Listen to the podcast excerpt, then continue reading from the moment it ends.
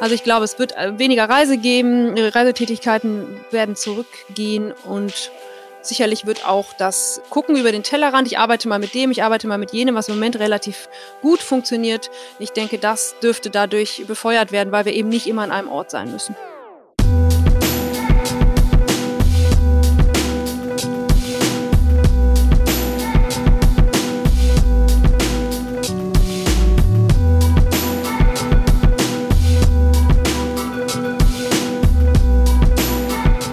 Hallo und herzlich willkommen bei Führung im Fokus, die Kunst im Dunkeln zu sehen. Mein Name ist Berthold Schwag. Viele Führungskräfte waren im letzten Jahr gezwungen, auf Distanz zu ihren MitarbeiterInnen zu arbeiten. Und einige dieser Führungskräfte hat meine Kollegin Miriam Joost als Trainerin und Coach hierbei begleitet. Miriam ist Wirtschaftspsychologin und hat viele Jahre in einem großen Unternehmen in der Personalentwicklung gearbeitet. Heute ist sie Trainerin und Beraterin bei der PTA und arbeitet mit Führungskräften an deren Kommunikations- und Beziehungsgestaltung. In unserem folgenden Gespräch beleuchten wir die Remote-Erfahrungen, die die Führungskräfte gemacht haben und werfen einen Blick darauf, was davon in einer postpandemischen Zusammenarbeit Bestand haben kann und was nicht.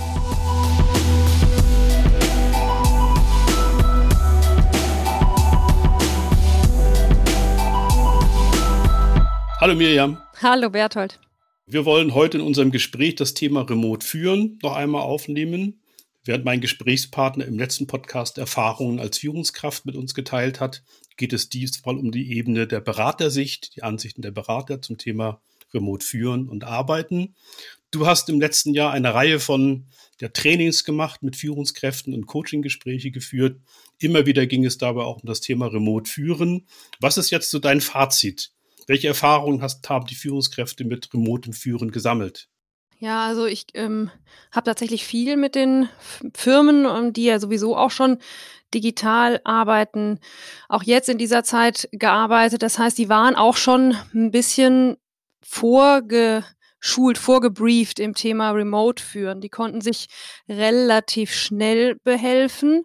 Ähm, das war der Großteil der Führungskräfte, die eigentlich relativ gut gestartet sind in dieser doch Hoppla-Hopp-Situation. Ich weiß aber, dass es auch in anderen Bereichen, ich glaube, mit denen hast du dann auch ein bisschen was zu tun, sich die Leute durchaus schwer getan haben. Und dann, ja, scheitert es oft an der, sogar schon an der Hardware. Ne?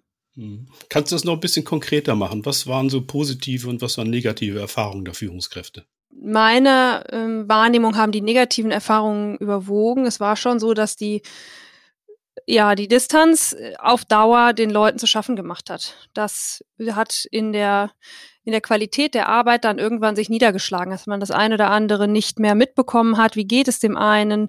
Dann waren Missverständnisse an der Tagesordnung. Die Leute haben gegenseitig gesagt, mir fehlt das Team, mir fehlt hm, der Austausch mit den Kollegen und mit anderen auf meiner Ebene, äh, aber auch vielleicht mit meiner eigenen Führungskraft oder eben mit den Leuten, die mir anvertraut sind.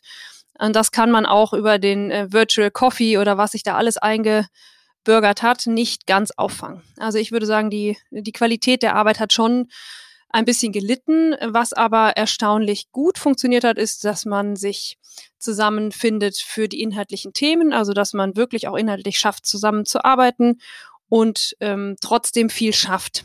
Äh, ich glaube, auf Dauer wird das aber sich immer mehr drehen, dass es immer mehr uns fehlt, die Nähe zu, zueinander und auch sich dann eben mit dem, was man tut, wirklich zu identifizieren, wenn man es immer nur über die Distanz zusammentun könnte. Mhm. Ich bekenne ja, dass ich mich ziemlich schwer tue mit, tue mit dem remoten Führen und Arbeiten.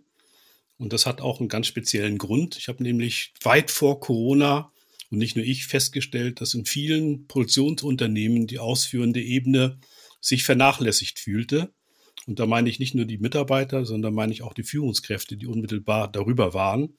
Viele haben den Eindruck gehabt, dass Projektarbeit, Meetings, Büroarbeit, Dokumentation wichtiger sind als die Arbeit mit den Menschen selbst. Und deswegen haben wir, hier, meine Kollegen und ich, seit langem das Konzept Shopfloor Management verfolgt, wo es wirklich um Führen vor Ort geht, wo es um Präsenz geht, wo es wirklich darum geht, wirklich wieder auf der Platte, wie man in der Logistik sagt, auf der Platte präsent zu sein, ansprechbar zu sein, mitbekommt, was los ist. Und äh, ich habe sogar immer wieder beklagt, dass die Führungskräfte für lauter Meetings und Büroarbeit kaum noch Zeit finden, bei den Mitarbeitern zu sein. Und da muss man natürlich sagen, da ist Corona mit den Notwendigkeiten äh, des, des remoten Führens ein Schlag ins Kontor für mich auch sogar persönlich geworden, weil vieles rückgängig gemacht wurde in dieser Zeit, was wir in den Unternehmen schon erreicht haben. Hast du auch den Eindruck? Ja, das äh, wieder auf der Platte sein, vor Ort gehen, ähm, das dahin, wo, wo wirklich produziert wird, das hat natürlich ganz viel mit Informationen sammeln zu tun, aber es hat in meinen Augen auch ganz viel mit Wertschätzung zu tun. Ich sehe, was du tust, ähm, mir fällt auf, was dir schwerfällt, ich gebe meine Unterstützung, ich schenke dir Zeit und ich tue das alles für unser, für unser Ziel. Und das ist jetzt gerade in den produzierenden Unternehmen natürlich enorm erschwert. Also das Thema Wertschätzung, äh, die Wertschätzung zu transportieren, gerade wenn sie eigentlich von äh, Mensch zu Mensch transportiert wird, ist jetzt total erschwert. Und in vielen Bereichen hat das, ähm, ja, glaube ich, in, wirklich einen deutlichen Schritt zurückgegeben. Ja. Mhm. Also kurzfristig ist das vielleicht, du sagst sogar, da hat man sogar schon kurzfristig gesehen, äh, welchen Schaden das auch hat oder wie eingeschränkt die Wirksamkeit des remoten Führens ist. Aber man darf ja auch nicht vergessen, äh, die Leute kommen eigentlich aus jahrelanger Präsenzzusammenarbeit. Die kennen sich alle noch, die wissen auch, wie sie einander zu nehmen haben. Also man kann sich vorstellen, wenn so etwas viel länger dauern würde, dann wird es eher noch schlechter. Also kurzfristig ist gar nicht so viel passiert. Mein Eindruck ist, dass die wesentlichen Prozesse weitergelaufen sind. Die Unternehmen haben produzieren können. Aber langfristig, langfristig wird das wahrscheinlich immer stärker werden dass etwas fehlt. Man darf eben nicht vergessen, Unternehmen sind soziale Organismen und dort läuft zum Beispiel ein Zielabgleich oder Abteilungsabsprachen laufen nicht nur über offizielle Kanäle, die man sehr gut mit der Zoom-Einladung abdecken kann, sondern laufen häufig auch über inoffizielle, informelle Kanäle. Und genau diese Ebene, die fehlt zu einem großen Teil. Und äh, das wird sich Zug um Zug immer stärker auch bemerkbar machen, ist zu fürchten, auch wenn es klar ist, aufgrund der Corona-Situation und der gesundheitlichen Problematik. Es geht nicht anders, aber auf jeden Fall, und das scheint so ein gemeinsamer Nenner von vielen zu sein, äh, ist das bei allen Vorteilen, die man vielleicht auch sehen kann beim remoten Arbeiten, aber äh, doch eine schwere Hypothek, die langfristig was zu tun hat mit dem Thema Motivation, Identifikation, Orientierung der Mitarbeiter. Da geht es jetzt nicht um das große Jammern, sondern es geht eigentlich darum zu gucken, ganz nüchtern zu betrachten, wo liegen die Vor- und wo liegen die Nachteile. Gab es eigentlich auch bei deinen Führungskräften Leute, die eher sogar die Vorteile gesehen haben, die sogar gesehen haben, dass das Glas dadurch halb voll ist und nicht halb leer? Gab es die auch? Ja, die gab es auch. Ähm, weniger, aber also die, die Flexibilität, die der eine oder andere natürlich äh, jetzt sehr genießen kann, weil er vielleicht anders ähm, seine Arbeit einteilen kann, ich arbeite dann eben auch mit ähm, digital geprägten Unternehmen, wo es dann um, um Programmierer geht oder Leute, die sich mit äh, Design beschäftigen. Ähm, das kann dann wunderbar verlagert werden in Abendstunden, wo die Leute vielleicht produktiver sind und lieber arbeiten wollen. Das, äh, das schon. Ähm, auch die sagen, das funktioniert wunderbar. Die Produktivität in diesen Teams ist auch nicht gesunken. Das sagen die Leute auch, dass die Leute, äh, dass sie eher damit zu tun haben, dass die Leute sich fast ja ausbrennen, weil die dann eben ständig erreichbar sind und immer wieder mitkriegen, dass auch die E-Mail vom Chef eben mal um 10 Uhr abends oder um 11 Uhr abends kommt. Das erfordert dann auch bei mir selbst schnell ein oder erzeugt ein Gefühl, dass ich ständig erreichbar sein sollte. Und Leute, die für sowas empfänglich sind, die haben dann schon auch auf Dauer, wir sind wir wieder bei der Dauer, schon auch eher den negativen ähm, Aspekt. Aber die, die, die Reisezeit fällt weg, das ist für viele Leute natürlich ähm, positiv zu sehen, keine Frage. Ähm, was ich aber über den On the Long Run, das hattest du ja eben gesagt, dass wir da auf Dauer einfach ein Problem sehen und das, dass wir jetzt auch spüren in Unternehmen, die jetzt fast ein Jahr so arbeiten müssen, größtenteils so arbeiten müssen, ist das große Thema Vertrauen, dass wir noch äh, in den ersten Monaten davon gezehrt haben. Wir vertrauen unseren Leuten, wir kennen die Leute, ähm, und wir wissen, wie die so ticken. Aber desto mehr wir uns vielleicht auch von den Leuten entfremden oder wir nicht mehr so ähm, im Alltag von denen auch drin sind. Wir wissen vielleicht gerade gar nicht, wer ist denn belastet, wie, mit welcher Situation, dass wir dann auch ein bisschen so das Vertrauen in die, ja, in die, in die selbstständige Abarbeitung verlieren Und das Thema Vertrauen wird da ganz viel dadurch gespeist, dass wir uns sehen, dass wir miteinander ähm, Zeit verbringen. Und das ist schwieriger aufzubauen, wenn wir nicht gemeinsam an einem Ort sind. Und wenn ich dann an zum Beispiel Onboarding-Prozesse denke, die ja immer mehr logischerweise jetzt auch remote stattfinden, das geht. Aber es ist sehr schwer. Es berichten die Leute oft, dass sie auch alleine im ähm, Recruiting-Prozess gar nicht genau wissen, passt der in unser Team? Im Prinzip muss ich den ja erstmal ins Team setzen. Das viele Firmen, äh, mit denen ich arbeite, die arbeiten dann so, jetzt darf der erstmal einen Teamtag machen, derjenige, und gucken, ob passt er ins Team. Das ist im Moment nur begrenzt möglich. Alles läuft digital und da kann man viele Sachen eben nicht so gut mitbekommen. Je nachdem, wie offen so jemand ist, kann der sich sehr schnell zeigen und das passt super. Vielleicht ist es aber auch ein total toller Typ, aber der ist nicht in den ersten Sekunden zündet bei dem alles. Und dann fällt es schwer, dass der sich da wirklich wohlfühlt. Dann fällt es schwer, dass ein Kontakt aufgebaut wird zu den Kollegen. Es wird dann erschwerter. Und diese Leute, ja, füllen dann langsam die Teams auf, weil vielleicht hier und da ein Wechsel ist.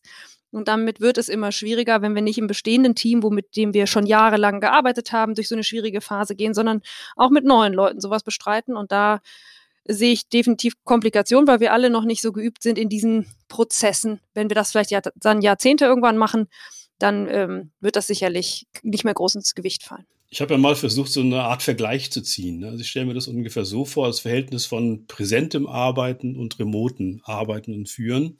Stell dir vor, eine, eine Gruppe von Englisch-Muttersprachlern spricht über ein Thema. Und stell dir vor, eine Gruppe von Menschen, die Englisch in der, in der Schule gelernt haben, sprechen über dasselbe Thema man kann sich richtig vorstellen, was da alles, die haben alles, die, die in der Schule gelernt haben, die haben dann zwar einen gemeinsamen Vokabelvorrat, aber der ist natürlich notwendigerweise viel, viel kleiner. Sie haben auch nicht die gemeinsame kulturelle Einbettung. Sie können die Nuancierung und die Differenzierung gar nicht so deutlich machen. Und das ist so für mich so ein Sinnbild für das, was wir gerade erleben. Ne? Ja, wir kriegen es hin mit dem remoten Führen. Ja, wir kriegen die, die grundsätzlichen Prozesse auch hin. Aber all diese Nuancierungen, alles das, was auf der Tonspur läuft, alles das, was zwischenmenschlich mit, mit unseren Sinnen aufgenommen wurde, das geht dabei verloren. Aber es geht nicht darum, darüber zu klagen. Das sind Notwendigkeiten, denen haben sich die Unternehmen ja auch gestellt. Aber ich habe jetzt einfach mal die Frage, glaubst du, dass, wenn Corona vorbei ist, ja, wir also wieder in die Werkstätten zurückkehren können, in die Büros zurückkehren können, dass das alles sozusagen zurück auf Anfang geht, dass da gar nichts erhalten bleibt von dieser Phase des Arbeitens? Nee, nee, das glaube ich nicht. Das ähm, hat ja auch schon die eine oder andere Studie gezeigt, dass sie bisher durchaus auch positive Effekte haben und Mitarbeiter das auch sehen und dass wir eben dadurch, dass wir flexibler sind in der Organisation und dass wir uns besser zusammenfinden können, auch wenn wir nicht räumlich zusammen sind, dass wir das jetzt besser kennen. Und ich glaube, das wird bleiben, dass man sich gut überlegt, ähm, ist diese Reise notwendig, brauche ich das, muss das passieren, muss jetzt jemand aus Bulgarien wirklich anreisen oder wird er gerade dazugeschaltet? Ich denke, das wird schon äh, im äh, im weiteren Arbeiten dann vermehrt auftauchen. Ich glaube aber, dass wir ganz am Anfang, wenn wir wirklich wieder alle ganz normal arbeiten dürften, das wird ja nicht von jetzt auf gleich passieren, aber wenn das so ist, dass es dann ähm, verstärkt eben Präsenz geben wird, dass man ja just genau dann wirklich auch denjenigen aus Bulgarien einfliegt, weil man das doch alles ähm, sehr vermisst hat und sich freut, dass man das jetzt wieder kann. Also ich glaube, es wird es wird äh, weniger Reise geben, Reisetätigkeiten werden zurückgehen und sicherlich wird auch das ähm, vielleicht dieses gucken über den Tellerrand. Ich arbeite mal mit dem, ich arbeite mal mit jenem, was im Moment relativ gut funktioniert. Ich denke, das dürfte dadurch befeuert werden, weil wir eben nicht immer an einem Ort sein müssen. Und das äh, ist bestimmt ganz gut. Und vielleicht hat auch der ein oder andere, der vielleicht Familienangehörige versorgen muss, ähm, profitiert auch davon. Oder der auch einfach eine weite Reise zum Arbeitsplatz hat.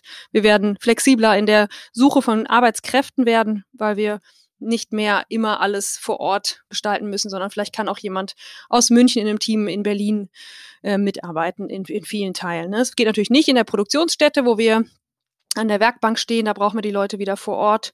Aber ähm, in den anderen Unternehmen, die das können, die bisher immer gedacht haben, wir müssen alles im Büro machen, ich glaube, die haben jetzt viele Aha-Momente gehabt und haben gemerkt, es geht in, in vielen Bereichen auch anders. Mhm. Ja, das Homeoffice gab es ja auch schon vor Corona.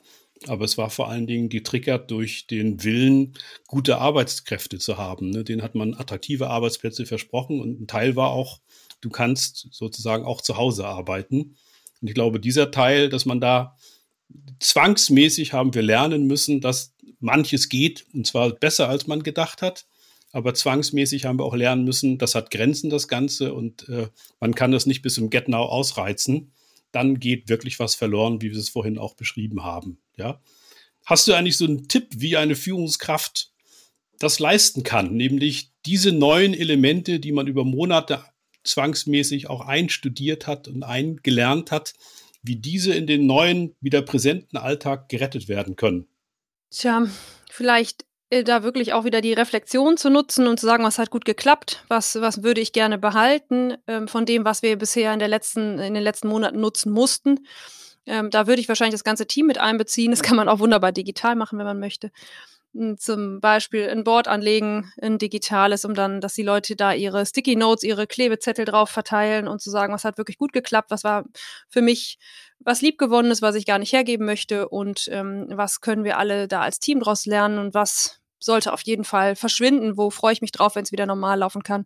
Also so ein ja, ein Reboarding Board vielleicht, dass man daraus äh, was lernen kann für sich und das Team und auch hier wieder in den Austausch zu gehen, weil ich glaube, wir wissen, gar nicht genau, wie die einzelnen Mitarbeiter, äh, was sie so umtreibt in dem Moment, wenn jetzt wieder ein Wechsel ansteht, nach und nach, dann wird es ganz wichtig sein, dass wir wieder in den Austausch gehen und fragen, was war denn bei dir wirklich gut und was nicht und über was freust du dich jetzt und über was nicht und wie kann ich als Führungskraft es dir ermöglichen, möglichst schnell wieder in deinen, in deinen Tritt zu kommen, weil das ändert sich ja jetzt schon wieder das Tempo oder die Art des Arbeitens. Mhm. Ja, wobei ich würde, glaube ich, genau nicht das digitale Board dafür verwenden, sondern das wäre an dem ersten Arbeitstag, wo mhm. die Leute wieder präsent hinkommen. Da steht eine gegenständliche Pinnwand, gegen die kann man stoßen, die kann man auch umstoßen, wenn man das will. Und da hängen auch diese gegenständlichen Moderationskarten mit den Rubriken und die sollen einen Stift in die Hand nehmen. Also ich glaube, ich würde das sehr ja. zelebrieren auch, ne? diesen Übergang, bewussten Übergang von der rein digitalen Welt zu einer wieder gemischt präsent und digitalen Welt. Und ich glaube, dass man da vielleicht ein paar ganz gute Ideen auch einsammeln kann, die dann die Arbeitsweise dieses Teams auch verändern. Man geht nicht wieder auf Anfang zurück, sondern man verarbeitet diese Erfahrungen und wird damit besser. Ja.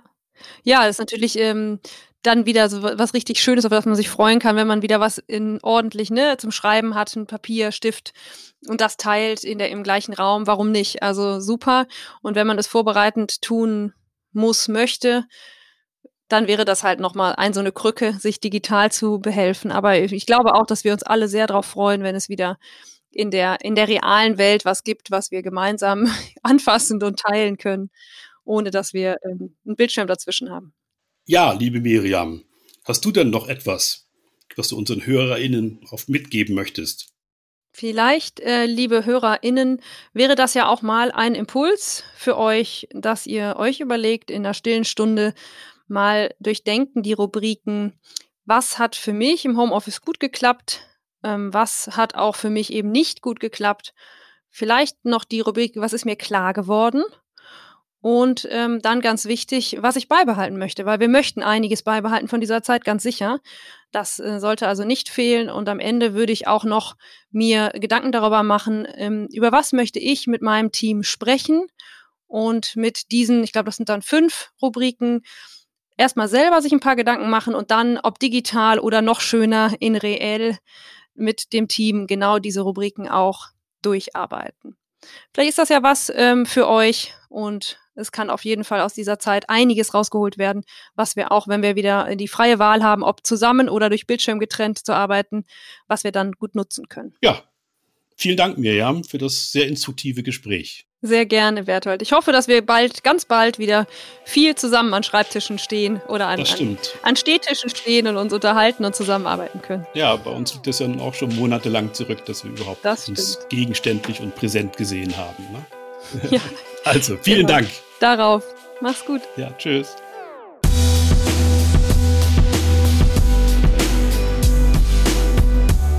denke, viele von euch konnten sich in den Erfahrungen wiederfinden, von denen Miriam berichtet hat. Vielleicht helfen euch Miriams Reflexionsfragen dabei, mal einen anderen Blick auf eure Situation im Remote führen zu werfen und die positiven Erfahrungen und Entwicklungen für eure weitere Arbeit zu nutzen. Wie ist es denn bei euch? Wir freuen uns, wenn ihr hierzu mit uns ins Gespräch kommt. Hinterlasst uns gerne einen Kommentar oder schreibt uns per Mail. Wie bei jedem Podcast freuen auch wir uns darüber, wenn ihr uns abonniert. In zwei Wochen begrüßt euch hier mein Kollege Marc Eichberger. Tschüss und macht es gut.